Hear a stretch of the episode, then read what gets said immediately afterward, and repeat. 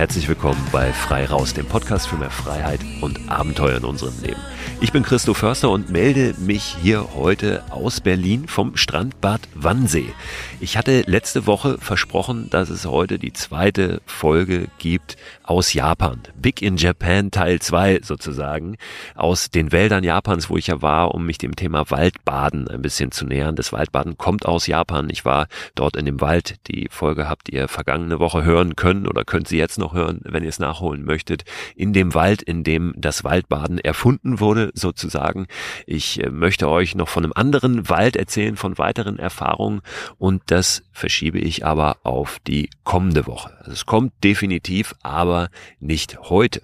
Heute habe ich nämlich eine ganz besondere Folge und möchte die gerne einschieben, weil ich hier gerade in Berlin bin auf einer Veranstaltung von Globetrotter. Globetrotter macht hier ein Freiluftfestival. Ich habe hier einen Workshop gehabt, habe hier Vorträge gemacht und ein bisschen was zum Thema Hängematte erzählt. Und ich habe hier jemanden getroffen, mit dem ich unbedingt sprechen wollte, schon länger. Und das machen wir jetzt. Das ist Gunnar Fehlau. Gunnar war schon hier im Podcast zu Gast. Wir haben natürlich über das Thema Fahrrad gesprochen, denn das Radfahren ist sein Thema. Er ist ein absoluter Tausendsasser in der Fahrradwelt, hat einen eigenen Pressedienst Fahrrad, macht ganz viel redaktionelle Arbeit, auch ein eigenes Fahrradmagazin, das er herausbringt und ähm, hat in so vielen Projekten seine Finger im Spiel, dass ich die hier gar nicht alle aufzählen kann. Ich werde im Newsletter, der diesen Podcast begleitet, da nochmal ein paar Links reinpacken. Dieser Newsletter erscheint immer am Ende der Woche, so auch diese Woche und abonnieren könnt ihr den unter christoförster.com slash frei raus. Da werden immer noch wieder die Themen aus dem Podcast, aus den jeweiligen Folgen weitergedreht. Und wie gesagt, auch zu Gunnar und zu dem, was wir heute besprechen, werdet ihr da einiges drin finden.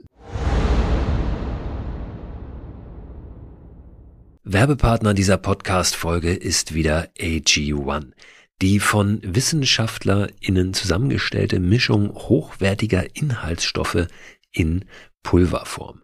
Vitamine sind da drin, Mineralstoffe, Bakterienkulturen, Antioxidantien, ein Pilzkomplex und insgesamt mehr als 70 Zutaten aus natürlichen Lebensmitteln. AG1 ist ein grünes Pulver, das ich seit einigen Wochen, Monaten ehrlich gesagt schon, jeden Morgen mir anmische, einfach in ein bisschen Wasser, 300 Milliliter und dann trinke. Gibt mir ein gutes Gefühl, gibt mir Energie und lässt mich gut in den Tag gehen. Und wenn ich es morgens mal vergesse, dann nehme ich es abends und gehe gut ins Bett. Es ist natürlich nicht so, dass AG1 eine gesunde, ausgewogene Ernährung ersetzt, aber es fühlt sich für mich nach einer richtig guten Ergänzung an und es ist dann doch so, dass es mir ein gutes Gefühl gibt, wenn ich es mal nicht schaffe, mich so optimal zu ernähren oder zum Beispiel unterwegs bin.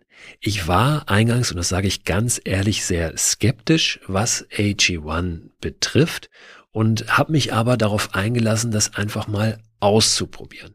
Ich glaube, dass das ganz wichtig ist, mal jenseits aller wissenschaftlichen Studien und Erkenntnisse und Meinungen wirklich zu sagen, ich probiere es mal aus, ob es mich individuell weiterbringt und mir was gibt. Und den Eindruck habe ich wirklich bei AG1, dass ich es lieber trinke jeden Tag, als dass ich es nicht trinke.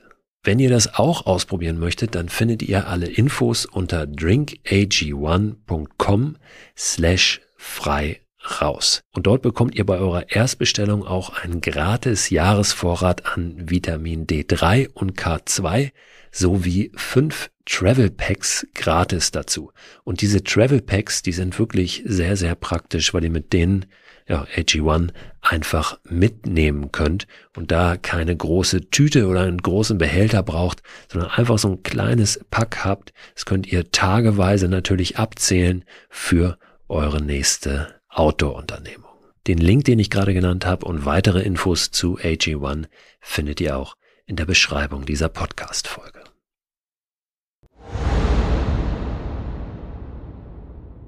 Ich wollte Gunnar deshalb so unbedingt sprechen, weil er seit Januar unterwegs ist, ja, für ein ganz, ganz äh, besonderes Projekt.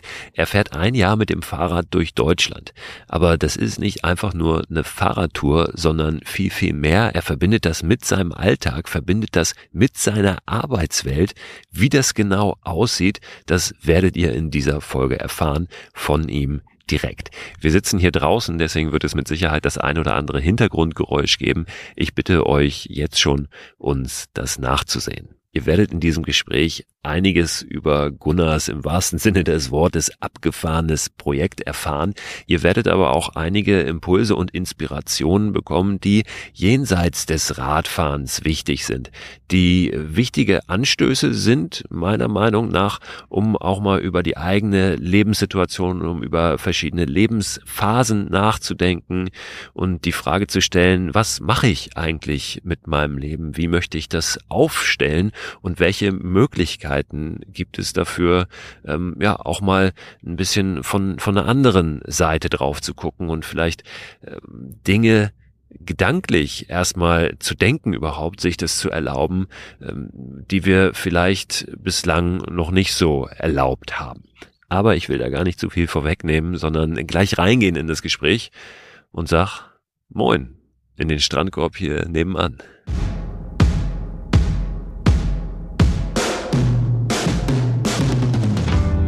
Gunnar, guten Morgen. Ja, guten Morgen, Christo.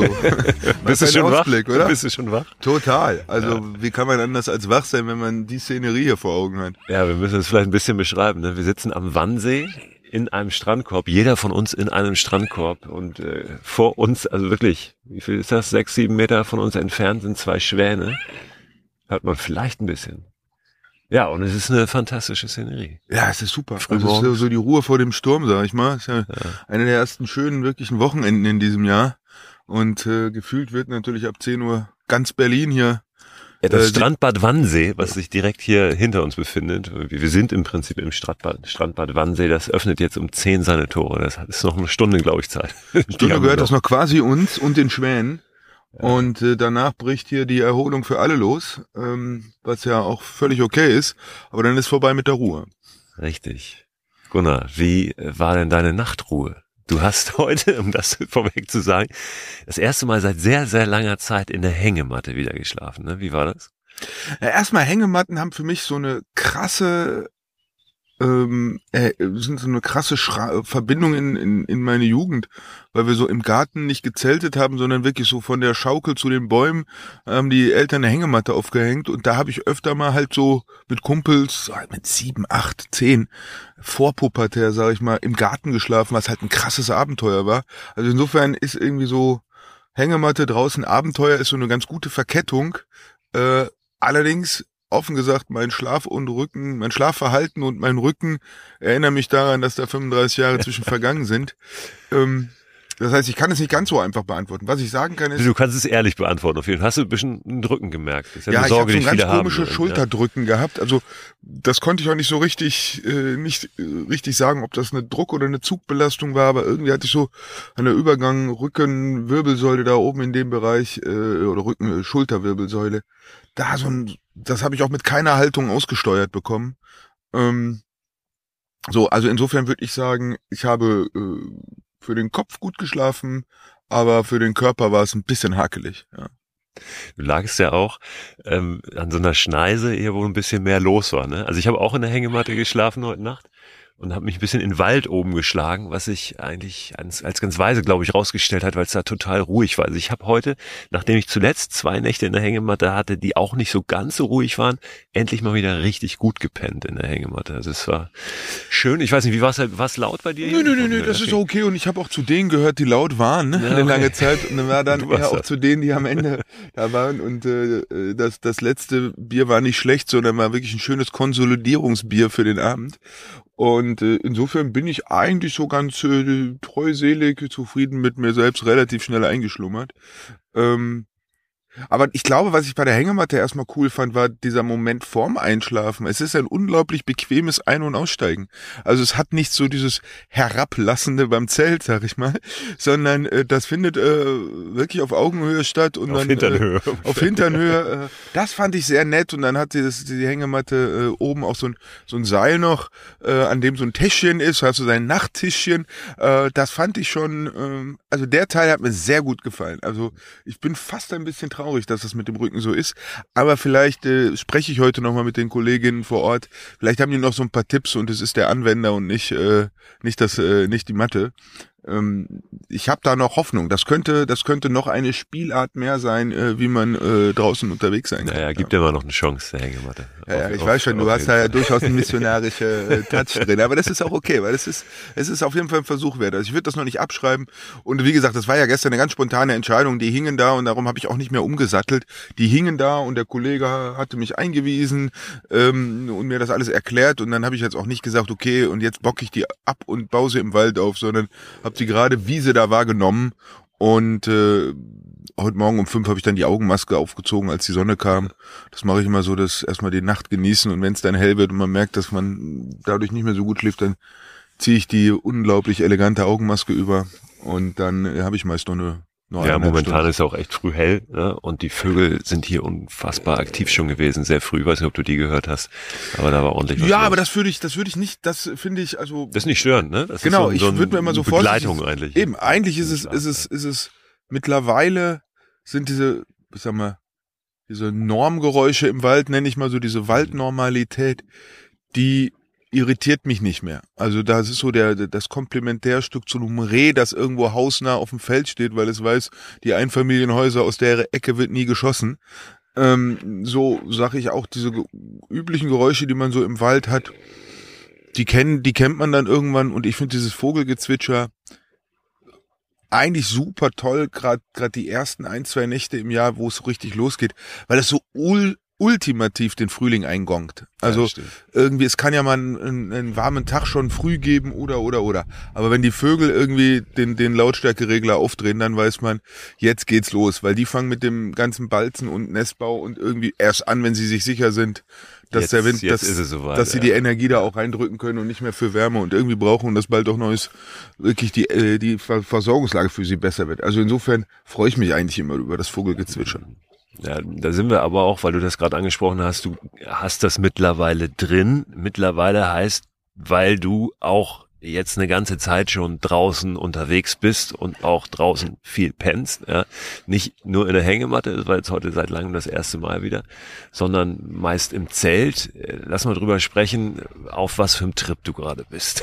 Du ja, auf bist, was für einem Trip ist eigentlich? Du bist Anfang Januar gestartet, ne, zu ja, einem großen Abenteuer, was irgendwie auch sehr ungewöhnlich ist, noch nicht so gelernt. Du machst ja da ein ganz neues Feld auf des auch draußen unterwegs sein, vielleicht des, des Lebens überhaupt, neues Lebensmodell. Erklär mal. Ja, äh, auf was für ein Trip ist, bin ich? Ähm, ich habe das mal Workpacking getauft ähm, und der hintere Teil Packing kommt vom Bikepacking und der vordere Teil vom äh, Work oder Workation. Verkürzt gesagt mache ich Vanlife ohne Van. Äh, ich habe also meinen ganzen Hausrat, äh, den ich so brauche zum, zum Leben und Arbeiten, auf dem Cargo-Bike äh, verpackt und bin seit, oder verladen, und bin seit Anfang Januar digital nomadisch mit dem Rad unterwegs und fahre durch Deutschland und arbeite von unterwegs aus. Äh, das geht ja mit Handy und Internet und Rechner. Im, im, in meinem Falle, wenn man so redaktionelle Sachen macht, ganz gut. Ja, und vagabundiere durch Deutschland und äh, ich sag mal so, ich versöhne das Nomadische, was wir alle im Menschen haben, mit dem digitalen Zeitalter und bist mit dem Lastenrad unterwegs, hast du auch gerade schon gesagt. Äh, ich habe das eben gesehen, das ist voll gepackt natürlich mit, also sehr gut sortiert. Eben musstest du erstmal umsortieren wieder, weil du einen kleinen äh, Break hattest und zwischendurch den 50. Geburtstag deiner Frau irgendwo in Nürnberg äh, gefeiert hast mit deinen Söhnen und deiner Frau, wo ihr euch dann getroffen habt. Also logistisch ist auch immer gerade eine Herausforderung, ne? Und du musst dann immer wieder umpacken und sortieren, weil du natürlich eine Ordnung hast da auf deinem, auf deinem Rad. Ja, man kann sich das wirklich wie ein Umzug vorstellen vorstellen. Also man baut dann, wenn man von der einen Wohnung in die andere umzieht, das ist ja auch die gleichen Sachen, die dann da irgendwie in der neuen Wohnung stehen. Und trotzdem braucht man ja ein paar Wochen, A, bis man die letzte Kiste auch wirklich ausgepackt hat und B, bis alles so seinen Platz gefunden hat und man optimiert so ein bisschen und man muss anpassen. Und so habe ich natürlich A, erstmal, ja, verständlicherweise von der Wohnung radikal eindampfen müssen, bis das alles auf dem, auf dem, auf dem E-Cargo-Rad passt. Und, äh, und sobald ich aus meiner gewohnten Ordnung, ich mit meinem Zelt, mit meinen Taschen rauskomme, weil ich beispielsweise eben mich mit meiner Frau für ein Wochenende treffe, dann muss ich ja, wie wenn man zu Hause einen Koffer packt, dann gehe ich ins Wohnzimmer, hole mir aus dem Wo äh, gehe ich ins Schlafzimmer, hole mir irgendwie äh, einen Schlafanzug und mein Kuscheltier, dann gehe ich irgendwie ins Bad, hole mir die Zahnpasta, das Deo und Parfüm, dann gehe ich vielleicht noch in den Kleiderschrank, so gehe ich dann über mein Rad und hole überall was raus, was ich dann für diese zwei Tage brauche, pack die in den Rucksack, bin zwei Tage äh, per Zug dann unterwegs, komme zurück und dann muss ich wieder auspacken. So, ähm, und alles wieder wegpacken. Eigentlich, und vor dem Hintergrund, weil du anfangs sagtest, ja, du machst was ganz Verrücktes. Ich finde, ich mache was krass Normales. Eigentlich ist das überhaupt nicht verrückt. Ähm, das ist sehr ungewohnt und ungelernt so, ne? Ja. Das ist, das ist vielleicht, äh, wenn wir später auch nochmal über Ausrüstung sprechen, der, der spannende Fall. Ich rutsch da total zwischen die Segmente, auch, auch der, der, der Hersteller und der Produktmanager. So, Vanlife findest du was, du findest was für leichtes Backpacking, du findest was für leichtes Bikepacking, ähm, du findest auch irgendwas um cool als irgendwie äh, digitaler Nomade äh, irgendwo in Berlin in einem Coworking Space zu sitzen. Aber jemanden, der das alles so zusammenbringt, da musste ich schon ganz schön nicht nur Cherry-Picking betreiben bei der Ausrüstung, sondern an ein paar Stellen auch, ich sag mal, krasse Kompromisse machen, mhm. äh, weil es schlicht nichts gibt für das, wie ich das so brauche. Wenn du jetzt in einen Coworking Space hier in Berlin irgendwie fährst, fährst, dann ist ja die erste Frage wahrscheinlich, wo lässt du dein Rad, ne? Oder wie, wie, wie machst du das? Ja, Kannst du nicht vor der Tür stehen lassen mit deinem ganzen Taschen da drauf. Ja, Berlin ist schon ein Härtefall, was das angeht. Ja. Also ich äh, versuche eigentlich mehr äh, auf kleinen Straßen, auf, auf Waldwegen unterwegs zu sein und bin dann eher so in Dörfern. Also ich bin ein großer Freund der, der Landbäckerei geworden. Die sind super. Also das muss man wirklich sagen, die sind äh, total äh, unterschätzt äh, wie nett die sind, wie gut der Kaffee damit unter ist, wie gut auch das Internet dort ist.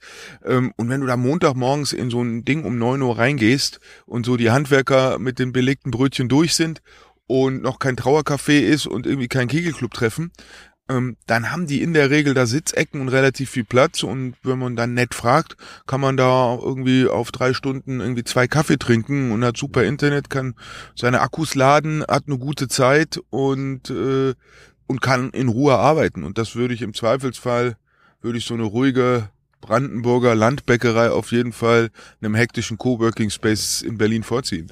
Landbacking, ne? Land, ja, das ist das nächste. ja, Bakery Packing, das machen wir als nächstes.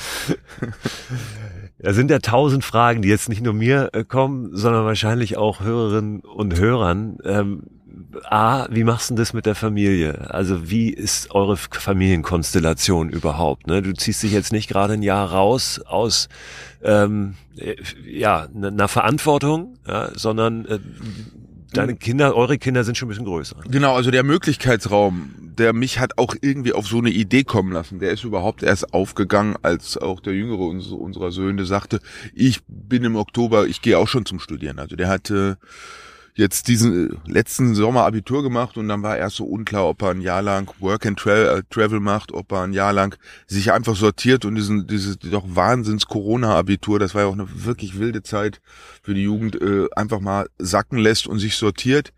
Um, ähm, und dann hat er gesagt, nee, er möchte auch schon an die Uni und dann standen meine Frau und ich auf einmal vor dem Punkt, ja, dann sind wir ab Oktober große Wohnung, Kinderzimmer, Wohnzimmer irgendwie, alles super für eine Familie und sind alleine und, und äh, müssen uns überlegen, wie wir das jetzt in Zukunft machen wollen.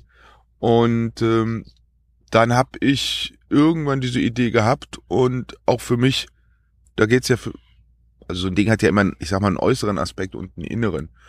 Und der innere geht über das, was ich auch gerade schon schilderte diesen Abschnitt, diesen Lebensabschnitt auch abzuschließen. Nest, Nestphase ist jetzt vorbei. Das nächste Mal nur noch so auf Besuch, on demand, irgendwie als Enkel. Aber da kommt kein Kind mehr, äh, da soll auch keins mehr kommen. Ähm, und äh, insofern, diese Phase ist durch. Und nach so 20 intensiven Jahren auf jeder Ebene intensiv und auf, auf vielen Ebenen fantastisch und man trägt da auch, also das, das wetzt, man wetzt da auch ein bisschen ab, sag ich mal, verliert da auch ein bisschen äh, Lack und Patina und kriegt Patina. Ähm, da mal innezuhalten, zu überlegen, so was passiert hier gerade, wie war das und das in, in der Weise nochmal so äh, vielleicht zu verarbeiten, sage ich jetzt mal. Das klingt so ein bisschen traumatisierend, aber das ist gar nicht gemeint, sondern es ist einfach das Ding abschließen. Vielleicht ist es das einfach abschließen, indem man sich einen Moment rausnimmt und das mal sacken lässt und, und Raum und Zeit kriegt, dass da vielleicht auch nochmal Sachen hochkommen können, die, die sonst im Alltag einfach gedeckelt bleiben. Um der Raum ging halt auf und da geht's meiner äh, Frau ja am Ende ähnlich. Die hat das gleiche gemacht. Die hat genauso die Kinder gehabt oder vielleicht sogar mehr als ich, äh, war da engagierter. Wir haben äh, Familienleben gehabt. Ich habe mich selbstständig gemacht, meine Frau hat sich selbstständig gemacht. Also da war 20 Jahre linke Spur und irgendwie voll aufs Pedal gedrückt. Ähm, der geht's da ganz ähnlich. Die hat jetzt nicht so einen Drang ins Raus und ins äh, Unterwegssein und, und so. Aber die findet es auch super, dass sie jetzt ein Jahr lang in ihrer Ecke sein kann. Also die ist jetzt die Chefin zu Hause äh, und, äh, und ist mir weisungsbefugt äh, und, und bestimmt die Spielregeln äh, für ein Jahr. Ähm, und danach werden wir den Raum wieder für uns erschließen. Jetzt bist du im Januar aufgebrochen, da war ja Winter noch. Ne? Das heißt, ähm, nun sind wir im Sommer, Gott sei Dank, die Vögel fangen an zu zwitschern. Es ist tatsächlich soweit. Ich war heute Morgen schon im See, auch das geht wieder, ohne dass man es Eisbaden nennen muss. Äh, Im Winter war es ja aber sicherlich nochmal auf eine andere Art und Weise eine Herausforderung, dann auch draußen unterwegs zu sein. Warst du tatsächlich draußen? Also hast du dann gezeltet oder wie hast du denn die Nächte verbracht? Oder war das so, eine, so eine, so eine Mischung? Also, wenn man, ich kann keinem empfehlen, damit im Januar zu starten. Äh, wenn ich das Ideal aufs Papier aufgezeichnet hätte, dann wäre ich, wär ich am 1. Oktober gestartet. Weil dann hätte man noch so ein paar schöne Herbsttage gehabt, hätte in die, also sich an die Kälte gewöhnen können und wäre jetzt an dem Zeitpunkt, wo ich sage, ja, alle Winterklamotten, alle Winterausrüstung habe ich schon nach Hause geschickt, weil Ende September, da brennt nichts mehr an. So habe ich nicht nur einen Kaltstart im wahrsten Sinne des Wortes gehabt, sondern habe immer noch so am Horizont Puh, das kann ja im November oder Dezember nochmal richtig zapfig werden. Wir hatten letzten November in Göttingen Nächte mit minus 14 Grad. So. Also insofern. Ähm, Weil du ein Jahr machen willst, ne? Genau, also, also 50, ich werde dieses Jahr 50 äh, und jetzt wird natürlich der eine oder andere sagen, ah, Midlife Crisis. Äh, ja, ein bisschen, vielleicht schon, aber ähm, ist ja auch okay. Und ich, ich sag mal so, 50 Wochen plus. Ich bin aber auch nicht päpstlicher als der Papst. Also ich muss nicht am Weihnachten alleine in der Rhön im Zelt sitzen ja, und mir eine Kerze aufs Jestörtchen stecken, sondern um es durchzuziehen. Äh, um irgendwas Vermeintliches durchzuziehen. Äh, ich habe dann am 20. Dezember auch erlebt, was zu erleben ist und äh, gereist, was zu reisen ist. Und dann finde ich es auch ganz gut, nach Hause zu radeln. Und wenn sich die Familie trifft, dann, dann äh, am ersten Weihnachten oder am zweiten Weihnachten, wo die Kinder auch irgendwie zum Studium weg sind, dann sich zu treffen und, und wieder äh, ja, Riding Home for Christmas. Ne? Ja, dry, Riding Home for Christmas. riding Home for Christmas. Ja, genau.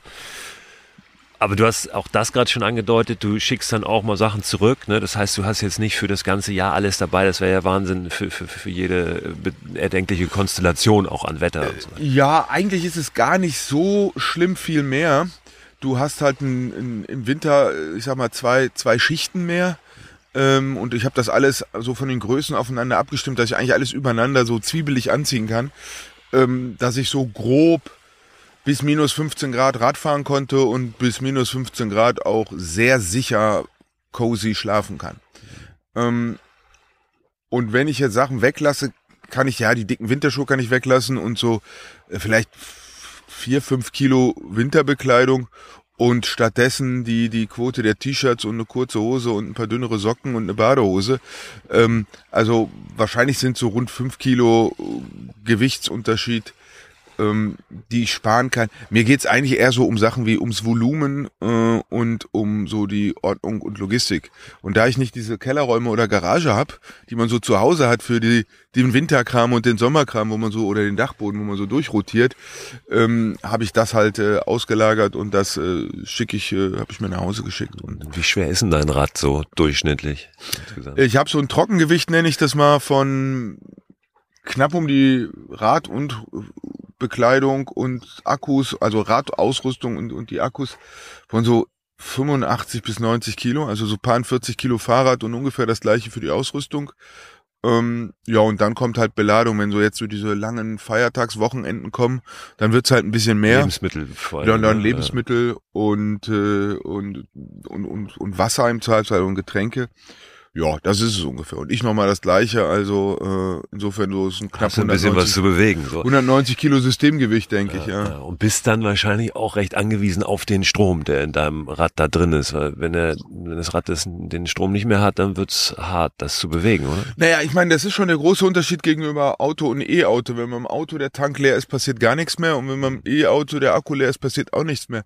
Wenn er beim E-Bike äh, der Akku leer ist, dann hast du halt ein Hast schweres, Chance, aber- du hast ein schweres, behäbiges Fahrrad. So, das ist dann vielleicht nicht ganz so lustig, das zu fahren, aber prinzipiell, äh, du bist noch handlungsfähig. Also das würde ich schon als großen Vorteil ansehen.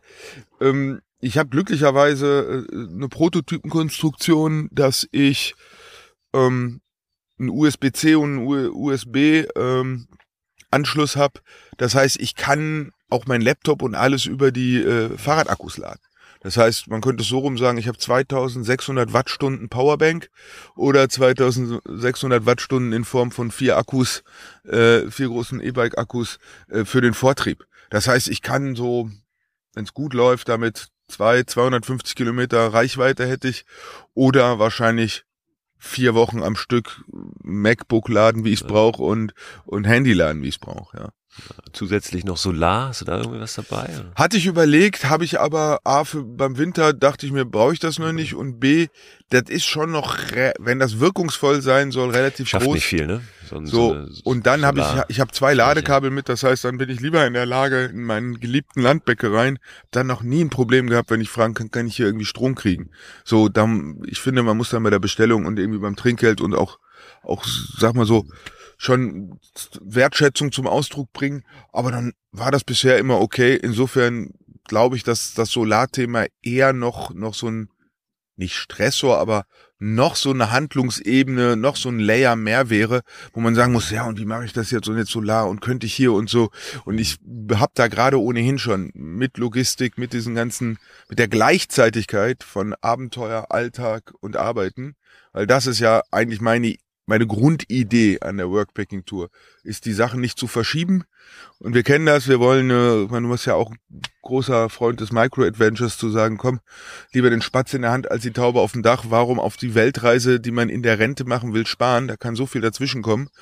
Ähm, dann lieber am Wochenende raus und was Lustiges machen und ich mach's halt noch krasser und sag, hey, bitte sofort. Also ich habe wirklich Tage, wo ich keine Ahnung, morgens im See bade, danach in der Bäckerei arbeite, dann irgendwie eine Zoom-Konferenz hab, äh, danach 50 Kilometer über irgendwie Gravelpisten radel, einkaufen gehe, abends nochmal irgendwo äh, zwei, äh, ne- zwei Stunden an irgendeiner netten Stelle einen Rechner aufmache und äh, eine halbe Stunde später irgendwo an einem äh, bei One Night Tent oder so an einem Spot mein Zelt aufbaue und ein Lagerfeuer anmache. Also das, verk äh, das verknotet und vermischt sich alles auf eine äh, total spannende Art und Weise und das ist dann So wie du dir das auch vorgestellt hast, tatsächlich. Also es hört sich jetzt toll an, so eine Beschreibung von so einem Tag. Du hast sicherlich auch andere Tage dabei. Ähm, ist das mehr oder weniger das, wie du dir das ausgemalt hast? Ich würde sagen, jetzt ist es so. Ähm, der Winter war schon hart, weil ich mich A adaptieren musste. Ich hatte so eine sehr romantische Idee.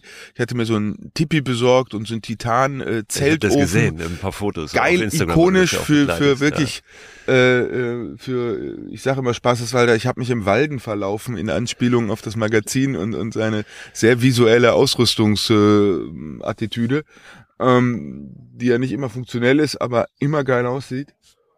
Und äh, ich hatte so diese von mir so ein romantisches Bild. Ich habe irgendwo mein Zelt aufgebaut. Dann stehe ich morgens auf, mache mir so einen Kaffee, stell den so auf den Titanofen, äh, leg ab und zu mal ein Holz nach, sitz an meinem Rechner und mach tolle Projekte. Ja? Ähm, und das ist salopp gesagt hinten und vorne nicht aufgegangen. So. Da musste ich adaptieren. Mittlerweile habe ich auch ein kleineres, leichteres, schneller aufzubauendes, freistehendes Zelt ohne Ofen. Das hat A erstmal irgendwie 5, 8 Kilo äh, Gewichtsersparnis äh, gebracht und mir äh, unglaublich viel Flexibilität gebracht, weil das Zelt einfach A überall steht und B ungleich schneller auf und abgebaut ist. Zu Deutsch ich die Zeit zwischen Schlafsack äh, und Landbäckerei einfach richtig einkürzen konnte. Ähm, und das ist äh, ein besseres Konzept. Dann hast du dieses Thema Internet in Deutschland natürlich. Ich muss also, um morgens im Zelt arbeiten zu können, muss ich ja abends schon wissen, ob's Netz hat.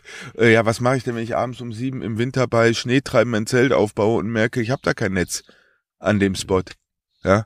Ähm, und das waren so Parameter, da habe ich ein sehr romantisches Bild gehabt, dass ich, äh, da musste ich mich erstmal rütteln und schütteln äh, und adaptieren.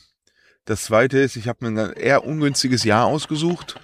Also der, der, der Winter war so eine halb kalt. Der war ja nie richtig krass kalt und umgekehrt war er äh, also auch nie so eine trockene Kälte, es war viel nasse Kälte. Ja. Der März war der regenreichste, wenn die Bauern und wir alle und die Natur, die soll das kriegen, aber ich habe es halt auch abgekriegt. Der regenreichste seit vielen Jahren und der April war einer der kühlsten seit vielen Jahren. Ähm, so dass ich sagen muss, dass sich das, was ich hier tue, an mein Wunschbild annähert, passiert jetzt erst so richtig im Mai. Ähm, das heißt aber nicht, dass diese vier Monate davor Blödsinn waren. Im Gegenteil. Also da habe ich eine, eine Menge gelernt und äh, mich auch einfach auf das, was da passiert, eingelassen ähm, und dadurch total viel erlebt. Und das, was du anfangs fragtest, ja, wie viel hast du denn draußen geschlafen? Ich habe ungefähr von den Nächten, über die ich freie Wahl habe, also wenn ich Diensttermine habe oder wenn ich meine Frau treffe, dann ist einfach klar, da, da ist irgendwie ein Hotel gebucht oder irgendwie, da habe ich keine Wahl. Von den Nächten, wo ich eine freie Wahl habe, bin ich so bei knapp drei Viertel draußen.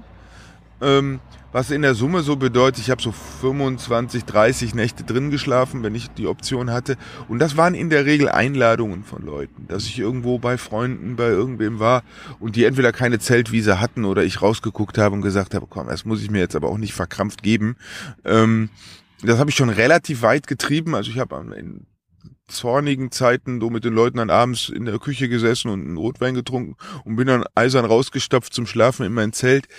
Ähm, aber ich habe es immer nur dann gemacht, wenn sich das irgendwie gut anfühlte und nicht so ein äh, so ein Machismo, ich muss das jetzt durchziehen Move. Um, ähm, und so, dass es jetzt so ja ungefähr ein Fünftel 80 Prozent der Nächte habe ich, äh, hab ich draußen geschlafen. Und das wird jetzt über den Sommer nochmal ansteigen. Also.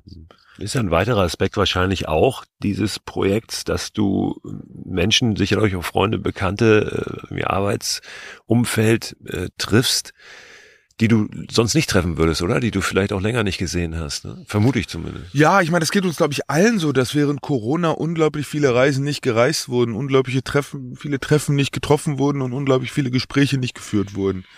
Ähm, insofern das ist auch mit ein Aufbruchsgrund gewesen, zu sagen, hey, das sind so viele Leute, die ich gerne sehen würde und vor allen Dingen auch diese, diese absichtsfreien Treffen. Also im Zoom hast du irgendwie eine Tagesordnung und dann haben, sind die Leute so krass durchgetaktet, da, da, da ist kein Raum mehr für, äh, da gibt's so ein kurzes Check-in, das auch oft ritualisiert und inhaltsleer ist. Und, ja, ja, und, wie ist das Wetter denn? Und, ja, äh, was auch immer. Oder man muss selber viel dafür tun, dass ja. es eine, eine Tiefe kriegt. Und äh, und dass man einfach mal so sitzt äh, und miteinander schwatzt und ich meine, das haben wir jetzt ja hier auf dem Festival auch erlebt, ähm, wie viele nette kleine und wie viele auch nette längere Gespräche entstehen äh, und vielleicht im, im Rückblick in fünf oder zehn Jahren der Beginn von irgendwas ganz Großem waren. Und das ist schon während Corona auf der Strecke geblieben. Und da habe ich auch gesagt, komm, das, das will ich jetzt haben. Das will ich nachholen. Da habe ich ein, ähm, eine echte Sehnsucht, ein echtes Defizit. Damit bin ich mit Sicherheit auch nicht alleine und das merke ich auch. Ich habe so krass viele Einladungen gekriegt. Hm. Es sind so aus Leute kamen aus ihren Ecken, Grundschulfreundin, Kindergarten, Abitur, aus jedem Lebensabschnitt, aus jeder Nerdsphäre, in der ich mich bewege, haben sich Leute gemeldet, teilweise mir vollständig unbekannte Menschen, ja, ich habe gelesen, was du machst, finden wir total cool, wenn du hier in der Gegend bist, irgendwie unsere Wiese ist deine Wiese, äh, Dusche gibt's auch. Also da bin ich so krass dankbar und so krass demütig, äh, weil man wirklich sagen muss, im, im weltpolitischen Kontext kann man ja gerade so ein bisschen den Glauben an die Menschheit durchaus verlieren. Im Eins zu eins sind die Menschen super. Da draußen sind deutlich weniger Arschlöcher als die Medien äh, irgendwie. Dummerweise werden die wohl offensichtlich gehäuft nach oben gespült in den Systemen, andere Diskussion. Aber da draußen einfach sind sau viele Leute einfach nett, hilfsbereit, offen, interessiert. Klar muss man jetzt nochmal prüfen, inwieweit ich als irgendwie weißer, irgendwie total alle Privilegien. Es und, ist und, deine äh, Perspektive, da haben wir gestern auch äh, noch, noch Abend irgendwie beim Bierchen äh, kurz drüber gesprochen. Ne? Das ist ja letztlich die Perspektive, die du nur schilder, schildern kannst. Ne? Ähm, Wie es für jemand anderen wäre, ist immer die Frage. Kannst du Ja, und was dem auch ja widerführe oder was Ja. dem nicht widerführe. Ich will jetzt gar nicht, gar nicht von dem Negativen, was ihm widerfährt oder ihr sprechen, Mhm. sondern ja, wie viele Einladungen wären nicht ausgesprochen, wenn ich XY wäre? Weiß ich nicht. Ähm, Es und- ist ja und- letztlich aber auch müßig. Äh, es ist müßig. Na, es ist nicht ganz müßig, weil es soll, ich glaube, es ist wichtig, ein Gefühl dafür zu entwickeln, dass man in so einem privilegierten Kokon ist, hm. der einfach von einem Innen und Außen lebt, von einem dazugehören und nicht dazugehören. Und ja, das, die Lösung kann nicht sein, auf das, was da möglich ist, zu verzichten. Die Lösung oder der Beitrag muss aber sein, zu gucken, wo kann ich eine Tür aufmachen für Leute, denen die Tür bisher verschlossen bleibt. So, und sich erstmal klar zu werden, das hat nichts damit zu tun, dass ich ein toller Hecht bin, sondern das hat, das hat strukturelle Aspekte und, und gelernte Aspekte, die tief in die Gesellschaft eingewoben sind oder andersrum, aus der die Gesellschaft gewoben ist. So, und ähm, ist es gewebt oder gewoben? Gewoben ist, glaube ich, schon Kann man machen. ziemlich Ich- korrekt. Ja. Okay, die Leute, die Leute, Auf ihr, ihr wisst, was wir meinen. Was wir meinen. Also, äh, ich glaube, das ist schon ein willkommener Anlass, sich, sich nochmal über die Mechanik der, der Gesellschaft an einigen Stellen Gedanken zu machen. Ähm, vor allen Dingen, wenn man dann irgendwie gefragt wird, ja, ist das für jeden was oder kann das jeder machen? Da würde ich sagen, da habe ich, ohne dass es um mich als Person geht, da habe ich über das, was ich bin oder nicht bin, einfach äh, an einigen Stellen vielleicht eine bequemere Startposition als andere. So, und das, äh, dessen sollte man sich bewusst sein. Ja, ich habe das ganz ähnlich gefahren, auf, erfahren auf meiner Reise durch, durch Deutschland mit dieser Hilfsbereitschaft und dem, ja, diesem Interesse auch an der eigenen Geschichte und an dem, was man da macht und habe immer das Gefühl gehabt, das ist aber auch schon nochmal ein bisschen was anderes, wenn du als Reisender ja wahrnehmbar bist. Ne? Und das bist du ja. Also wenn du jetzt als jemand da ankommst, der vielleicht offensichtlich nicht reisend ist, sondern kein, keine Wohnung hat, in der er lebt, ja, was äh, für dich oder dann für mich damals in dem Moment das Gleiche ist, der auch da kein Zuhause hat, eins braucht, aber als Reisender, als als ähm, als Outdoorer sozusagen, der mit Taschen kommt, mit Equipment, mit Ausrüstung, wo man sieht, aha, ähm, der ist auf eine bestimmte Art und Weise unterwegs. Könnte sein, dass man da auch nochmal anders ähm, vielleicht behandelt wird von den Menschen. Auch das wieder schwierig zu sagen, natürlich. Aber da habe ich immer das Gefühl gehabt, es ist auch oft so eine Projektion der, der Träume von den Menschen, denen man dann begegnet, ja, ähm, auf, auf ihr eigenes Leben. Also das, was man dann da tut, man reist, man macht etwas, wo diese vielleicht sagen, ja, ach, würde ich auch gern machen, finde ich toll, finde ich unterstützenswert. Im Hintergrund läuft Udo Jürgens, ich war noch niemals in New York. Äh, Die ganze Zeit. Und das ist ja auch so, das geht einem selber ja auch so, wenn man irgendwo ist. Man fährt ja das eigene Leben immer sofort oder neigt schnell dazu, das mit dem Eichmaß so an die Situation ranzufahren und zu gucken, äh, wo, wo passt's, wo passt nicht, wo sind Unterschiede äh, und denen dann irgendwie ein, ein, ein, ein rotes Minus oder ein grünes Plus zu geben.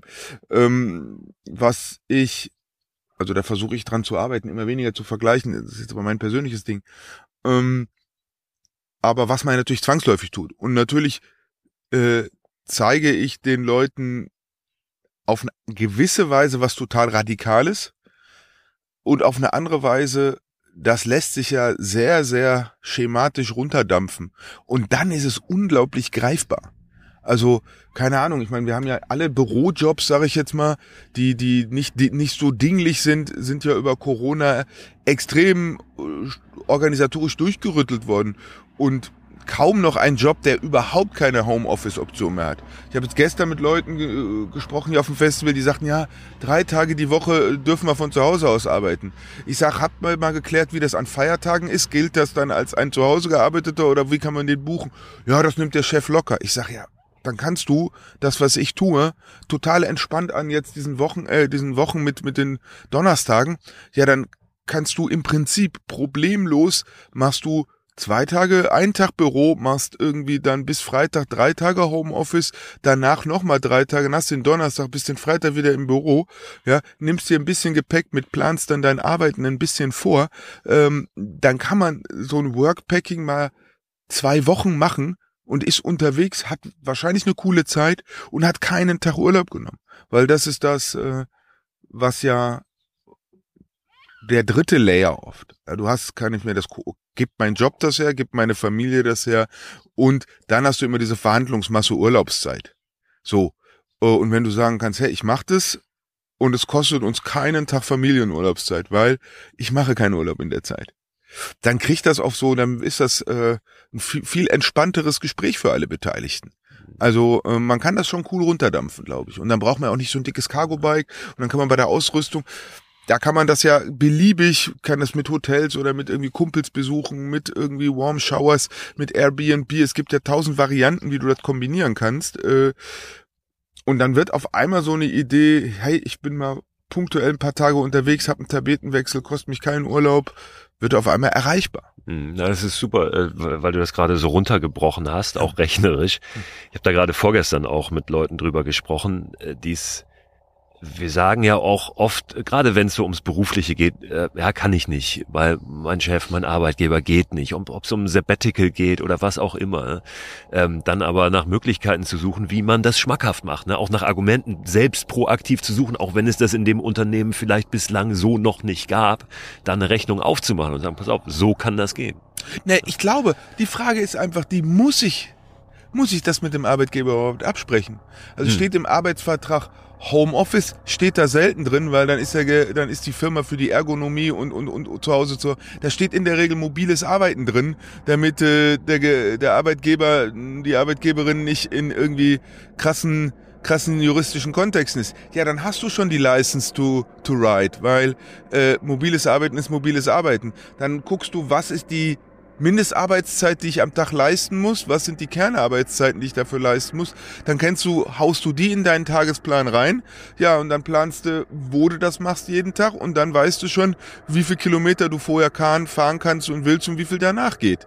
So, und dann strukturierst du dir das ein bisschen und dann würde ich sagen, da muss man nichts mit dem Arbeitgeber also absprechen. Also eigentlich eine viel selbstbewusstere Haltung, als so eine demütige zu sagen, ich muss jetzt immer erstmal fragen. Ja, aber das ist, ja, und ich glaube aber, das ist über Corona ja auch gerade genau dieser kulturelle Shift, der in der Arbeitswelt stattfindet.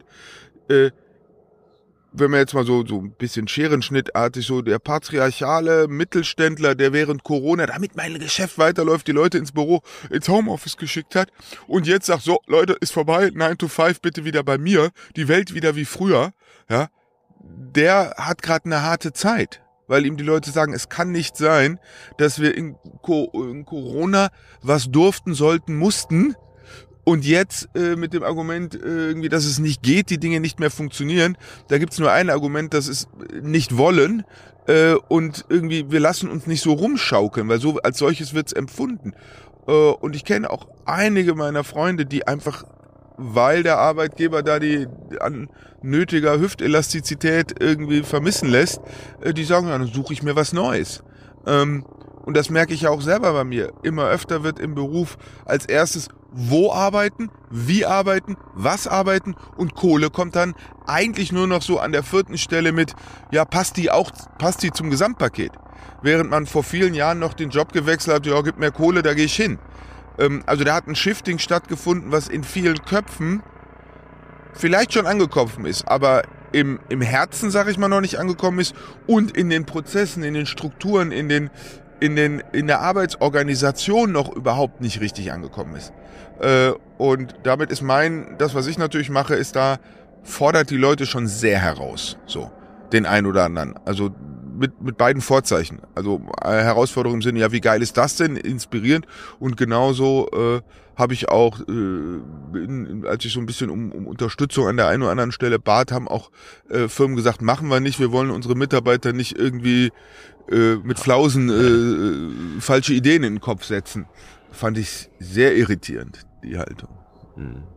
Wie geht's für dich weiter? Hast du so eine Route durch Deutschland jetzt auch? Also ist das auch Teil dieser Idee innerhalb des Jahres, mal einmal eine bestimmte Route dann auch zu fahren, bestimmte Regionen abzuklappern? Oder ist das eher immer so ein mal gucken, wo was ist auch? Weil du bist ja auch teilweise vor Ort dann beruflich äh, aktiv. Ne? Also das ist ja keine Reise in einem Urlaubssinne, sondern das ist einfach eine, eine Gleichzeitigkeit von Arbeiten, Alltag, Abenteuer. So ähm, und ohne Heu kann das beste Pferd nicht futzen, wie man so sagt. Und so kann, muss ich natürlich meinen Job erledigen. Ich habe so als Modus für dieses Jahr sechs mal sechs an sechs Tagen sechs Stunden zu arbeiten. äh, sprich sechs Stunden am Tag im System sein, nenne ich das mal, und dann einen Tag am Wochenende, um, um, um einfach alles gerade zu ziehen und will an sieben und jeden Tag so rund 50 Kilometer fahren. Das hat ungefähr an keinem Tag bisher in der genauen Teilung geklappt, äh, aber als Faustformel für, für die Planung funktioniert das, so 350 Kilometer die Woche fahren, ungefähr äh, abzüglich dann, wenn ich irgendwie Geschäftstermine habe, wo klar ist, an dem Tag wirst du nicht fahren. Und die Route bestimmt so wie im Büro auch die Branche, Fahrradbranche und ihre Termine mein Leben bestimmen ähm, tut sie das jetzt genauso. Das heißt, da gibt es eine Eurobike in äh, Frankfurt Weltleitmesse, da muss ich sein. Da gibt es eine Tour de France, die ein bisschen Aufmerksamkeit verlangt. Und dieses Jahr werde ich zum ersten Mal wirklich live hinfahren, habe ich noch nie geschafft. In die Vogesen werde ich mir eine Etappe angucken. Ähm, und es gibt diverse andere äh, Branchentermine, wo ich einfach hin muss oder zu denen ich, ich sag mal, parat sein muss. Und das sind so die gröbsten Flöcke, die ich einhaue. Ähm, dann gucke ich äh, einfach, was ist so auf dem Weg, äh, was gibt's an Firmen, an Institutionen, an Sachen, die ich mal besuchen wollte. Dann gucke ich mal an, wo sind Leute, die ich treffen will. Und dann habe ich schon teilweise sehr enge Wochen. Hab mal einen Tag auch schon 175 Kilometer fahren müssen, um Termine zu halten.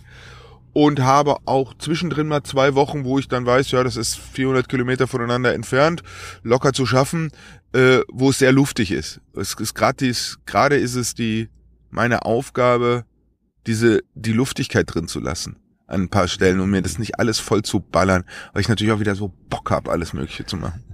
Wo schlägst du dann, wenn du dein Zelt aufschlägst, dein Zelt auf? Suchst du da vorher nach Spots, die besonders schön sind oder ist es am Ende irgendwo der Wegesrand, der dann pragmatisch ist, weil es dunkel wird? Der auch sehr schön sein kann. Total. Ähm, also das hängt auch wieder ab. Wenn ich Geschäftstermine habe und weiß, ich muss, keine Ahnung, am Montag um neun Uhr bei Brose in Berlin sein, dann will ich schon sehr früh wissen, wo ich am Sonntag irgendwie mein Quartier mache. Und je urbaner es wird, je klarer will ich es auch haben, um, um da nicht in eine, äh, ich sag mal, so offensichtliche Grauzone zu kommen. So.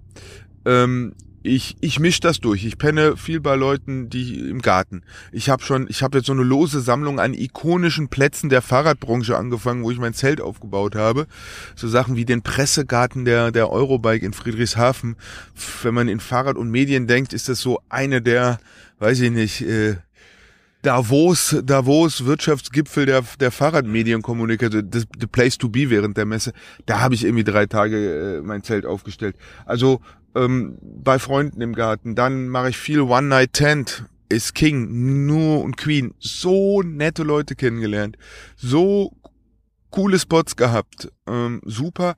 Dann der gute alte, früher hieß es Rüff, äh, Radler Übernachtungsverzeichnis, heute heißt es ADFC Dachgeber. Grüße gehen raus an Wolfgang Reiche. Äh, super Idee, toll, dass du das nach wie vor machst. Das ist nach wie vor so ein, so ein richtig so ein Printkatalog, oder? Oder ja, das ist auch online? Nee, das ist, es gibt digital, aber nicht online. Die haben das ganz clever gemacht. Also die Teilnehmenden kriegen eine kleine Datei und wenn sie die im, im Webbrowser öffnen, haben sie eine Landkarte.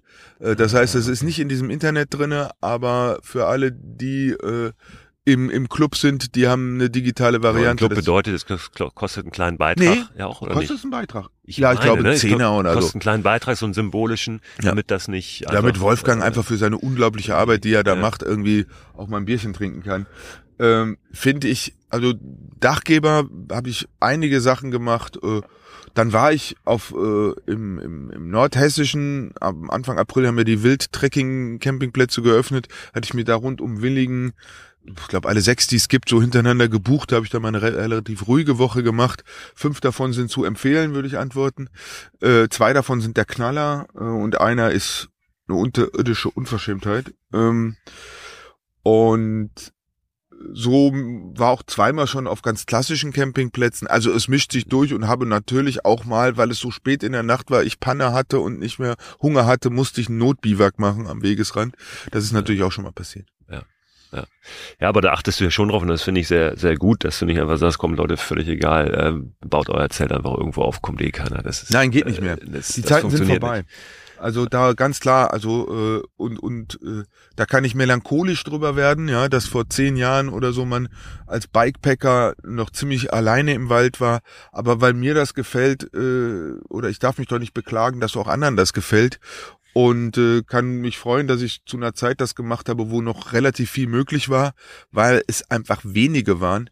Aber spätestens über Corona ist das, äh, ist das in die Breite gegangen und daraus erwächst für jede und für jeden Einzelnen eine Verantwortung, die, äh, die dafür sorgt, dass diese Grauzone äh, bleibt. So und dass diese Grauzone eben, die lebt ja davon, dass die Gesetze nicht komplett durchdekliniert werden, sondern dass so ein bisschen Möglichkeitsräume entstehen. Und wenn wir uns benehmen, bleiben die. Wenn wir uns zu viele schwarze Schafe haben, dann wird die kleiner. So, und dann trifft's alle. Also insofern, man wird auch sehen, ich poste immer weniger Lagerfeuerbilder, weil ich kaum noch wirkliches Lagerfeuer in den Kontexten mache. Äh, da habe ich auf meiner Deutschlandtour auch nicht ein Feuer gemacht, was ja. natürlich ein äh, ein, ein großes weinendes Auge am Ende auch, weil du bist an so Flüssen unterwegs und es ist äh, eigentlich alles bereitet, ja, für so einen romantischen Lagerfeuer. Ich habe es nicht gemacht, nicht einmal gemacht, weil ich dachte, nee, das ist irgendwie das falsche Signal dann auch daraus. Ne? Naja, Waldbrandgefahr, ich meine, man muss ja immer im Kontext sagen, wenn der Besitzer einem das erlaubt, ist es erlaubt oder die Besitzerin. So, das heißt, ich habe jetzt auch schon bei One Night Tent und an ein paar Stellen einfach wirklich formidable, schöne Lagerfeuer gemacht. Ähm, ab und zu mal mache ich zum Kochen, ich habe so einen kleinen Hobo mit. Das finde ich ist so ein schöner Kompromiss aus Sicherheit, äh, Zweck uh, und Romantik äh, und auch Ökologie, weil er halt extrem wenig Holz braucht, eine schöne kontrollierte äh, Feuerkegel hat, trotzdem klein ist äh, und wenn dann irgendwie was aus den Fugen gerät, sich noch sehr, sehr gut löschen und teilweise noch wegbewegen lässt. Also das ist über alles gesehen, glaube ich, ein Kompromiss, der die verschiedenen Interessen bis zum gewissen Maße zusammenbringt. Aber klar ist irgendwie den Möglichkeitsrahmen, über den man nachdenkt, gibt erstmal die Waldbrandstufe vor. Und mit der ist nicht zu verhandeln. Also für mich, ich will nicht Hauptdarsteller in den Tagesthemen werden mit, guckt euch diesen komischen Vogel an und deshalb ist hier dieser komplette Höhenzug irgendwie in Schutt und Asche gelegt. Will ich nicht. Mache ich nicht, bin ich vorsichtig und genauso ist es. Ich nehme mit in der Regel mittlerweile von Spots mehr Müll mit, als es mein eigener ist, sondern äh, nutze die Gelegenheit, wenn ich sowieso meinen Kram aufpicke, der hingefallen ist, dann die Kronkorken und Glasscherben und Kippen und was da alles so liegt von anderen Leuten eben. Dann habe ich so fünf demütige Minuten, wo ich ein bisschen Zeug anderer Leute einsammel äh, und mich daran erfreue, dass der, der, dem, dem, dass man dem Spot positiv ansieht, dass ich hier war und nicht negativ. Schönste, ich, ich, die Frage ist, äh, ich mag sie kaum stellen immer, weil ich, äh, wenn, wenn ich sie gestellt bekomme, denke, ah, gibt's nicht. Äh, schönstes Erlebnis, weißt du, tollstes Mikroabenteuer. Ähm, hast du aber so einen Moment, ähm, der so eingebrannt ist oder mehrere, kannst du einen rauspicken, wo du sagst, bis, bis jetzt, von Januar bis Mai, das war irgendwie besonders intensiv?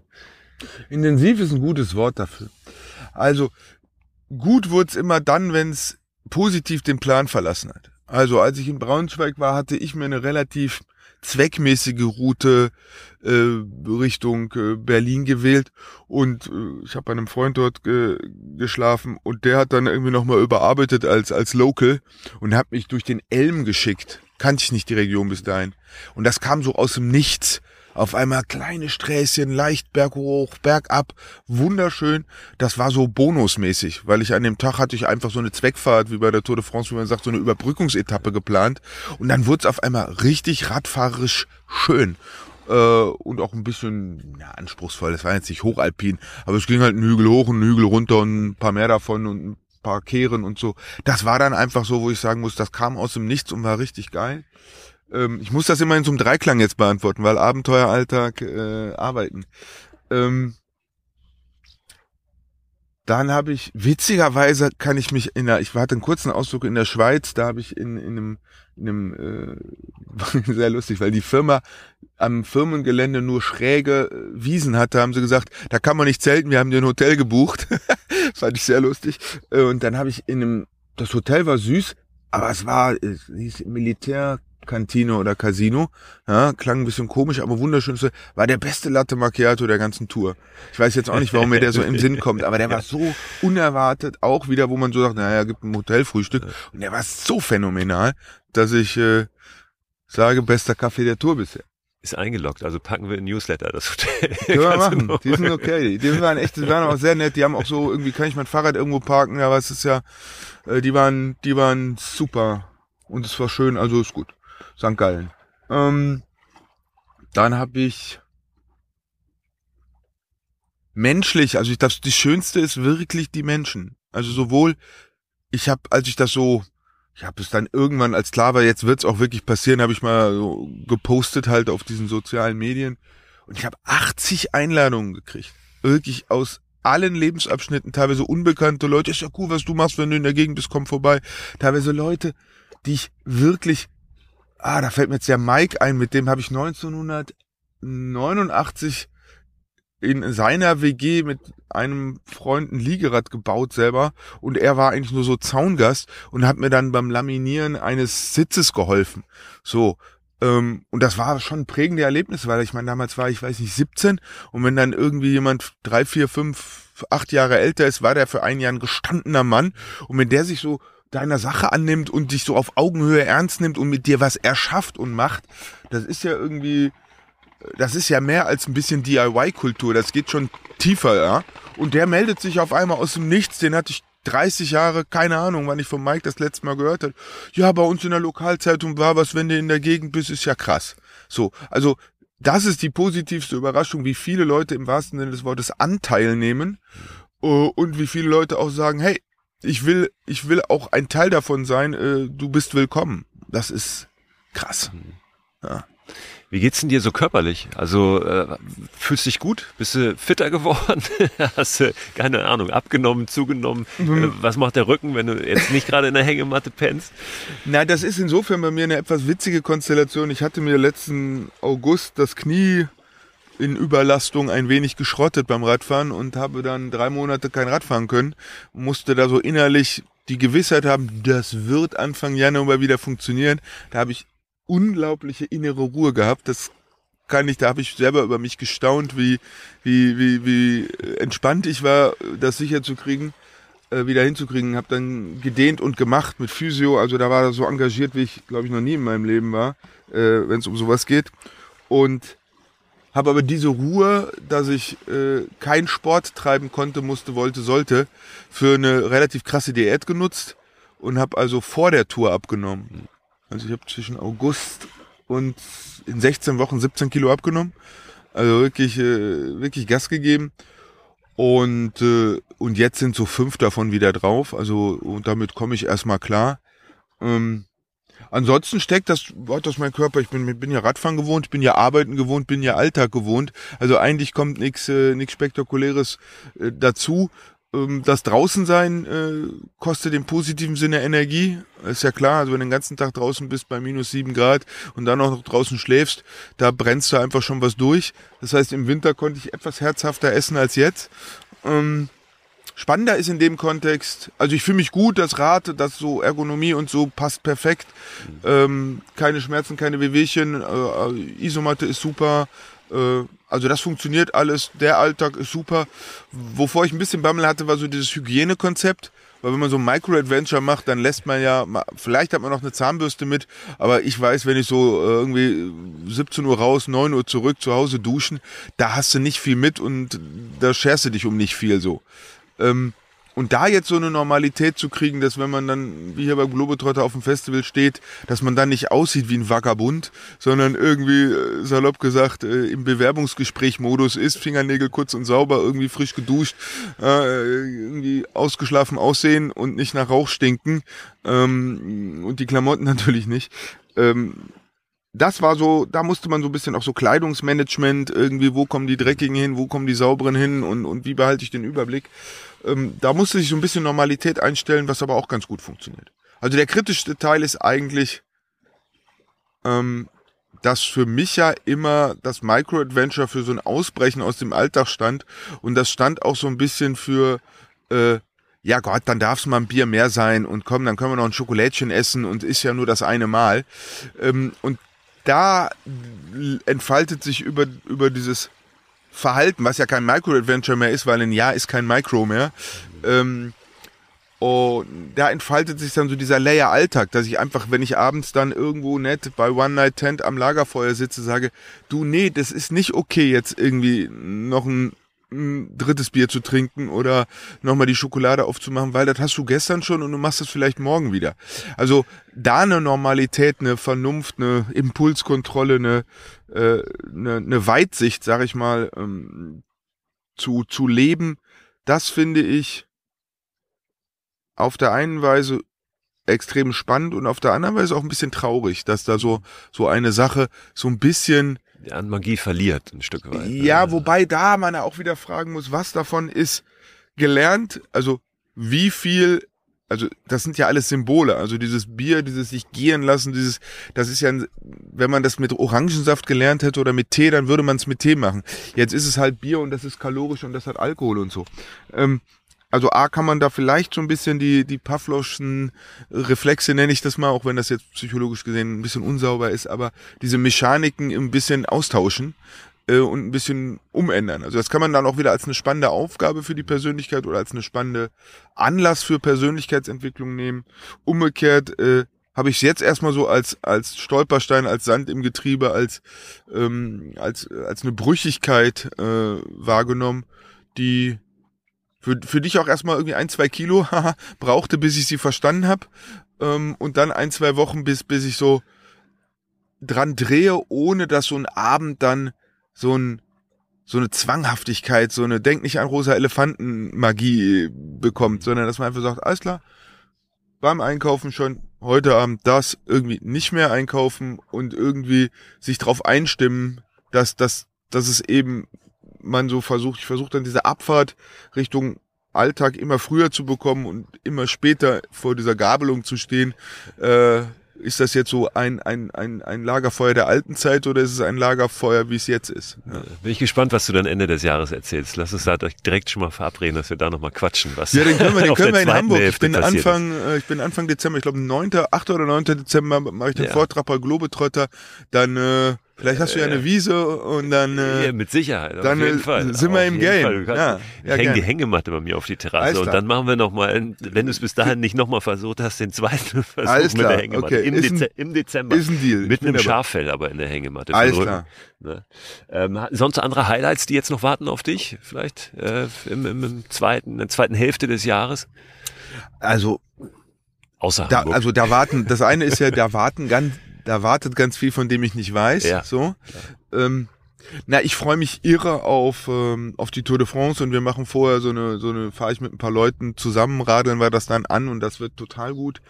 Ich freue mich wahnsinnig auf äh, Schlaflos im Sattel, das ist so ein Mountainbike Festival, wo ich mit meinen Jungs immer hinfahre. Das hat so eine unglaubliche Väter, Söhne, Gemeinschaftsding. Ähm, und das wird auch mal toll, das anzuradeln, weil ich da bisher immer mit dem Auto hingefahren bin.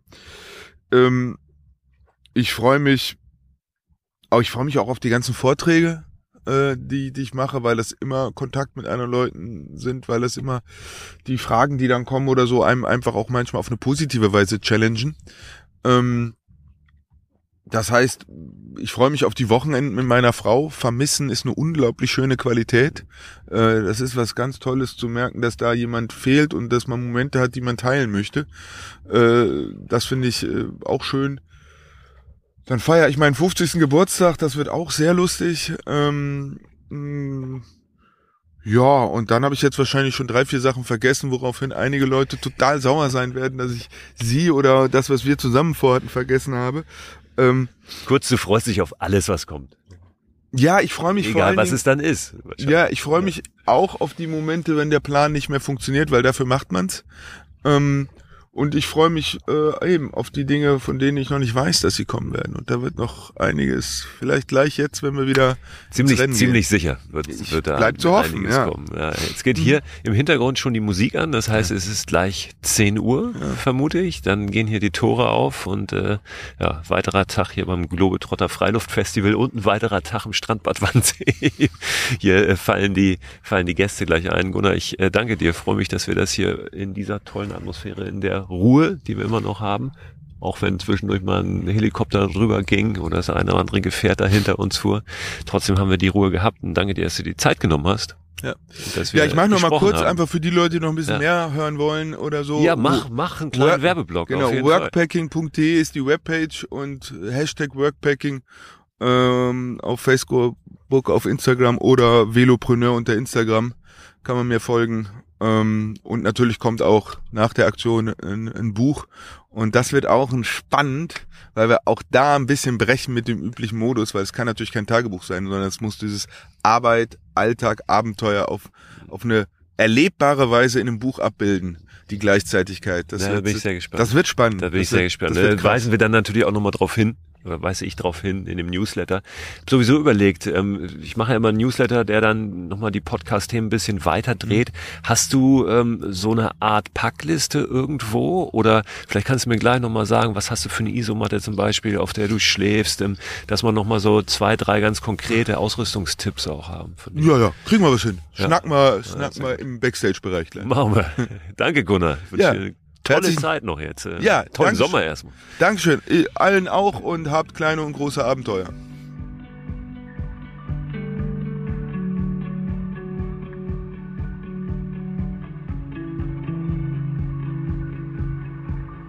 Ja, vielen Dank nochmal Gunnar, vielen Dank euch fürs Zuhören. Ihr habt's gehört, es wird in diesem Newsletter Ende der Woche jetzt auch nochmal einiges an Ausrüstungstipps geben von Gunnar direkt. Es gibt darüber hinaus natürlich weitere Inspirationen, paar persönliche Empfehlungen von mir. Auch nochmal die Links zu äh, Gunnars Website und zu dem, was er sonst so treibt. Nächste Woche in der nächsten Podcast-Folge gibt's dann die zweite Folge, den zweiten Part von Japan aus Japan. Dort zum Thema Waldbaden liefere ich sozusagen nach. Ich hoffe, auch das seht ihr nach, genau wie die Hintergrundgeräusche, die es heute ein bisschen gab. Und ich wünsche euch jetzt eine gute Zeit und sage bis zum nächsten Donnerstag zur neuen Folge von Frei Raus, dem Podcast für mehr Freiheit und Abenteuer in unserem Leben.